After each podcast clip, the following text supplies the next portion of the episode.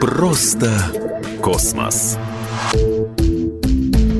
Всем привет, это Егор Зайцев и «Просто космос». Поговорим о планетарной защите. Согласитесь, в условиях земной пандемии очень актуальная тема. В некоторых случаях, чтобы избежать риска попадания земных микроорганизмов на различные тела Солнечной системы, отработавшие свое космические аппараты намеренно уничтожают, а не оставляют на орбите планеты. Так, например, зонд Галилео был некогда направлен на Юпитер, чтобы исключить вероятность того, что в будущем он столкнется с одним из его спутников. Аппарат Доун, который исследовал Цереру, ввиду отсутствия поблизости тел, с помощью которых его можно было бы утилизировать, остался на высокой орбите, где сможет стабильно просуществовать много десятков лет. Ну, если риск заражения объектов Солнечной системы земными микроорганизмами настолько мал, то зачем тратить деньги на уничтожение и вообще беспокоиться?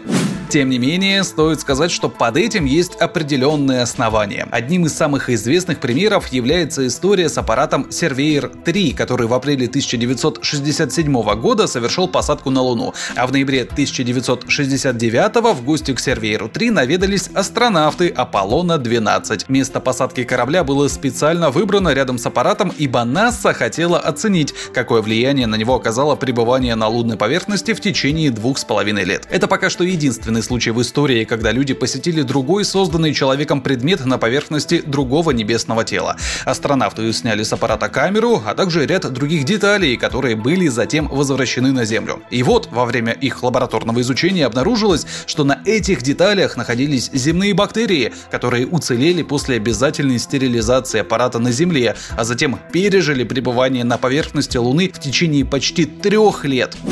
Разумеется, эта история стала объектом нескольких расследований. Существует версия, что, возможно, бактерии были занесены на детали сервиера 3 уже после их возвращения на Землю из-за нарушений условий стерилизации. С другой стороны, противники этой версии указывают на то, что, во-первых, рост бактерий в питательной культуре начался не сразу, а с большой задержкой, что указывает на то, что они находились в состоянии спор, а во-вторых, в случае заражения на Земле были бы обнаружены миллионы бактерий разных видов, в то время как в реальности были обнаружены единичные бактерии лишь одного вида. Как бы то ни было, с тех пор НАСА весьма основательно ужесточила меры по стерилизации космических аппаратов с целью недопущения их попадания на тела Солнечной системы, где потенциально может существовать жизнь. Ведь если такое произойдет на самом деле, будущим исследовательским миссиям может быть крайне сложно понять, что речь идет не о местной жизни, а о земных пришельцах. Ну и разумеется, если на каких-то телах действительно есть жизнь, то земные бактерии бактерии могут вытеснить ее.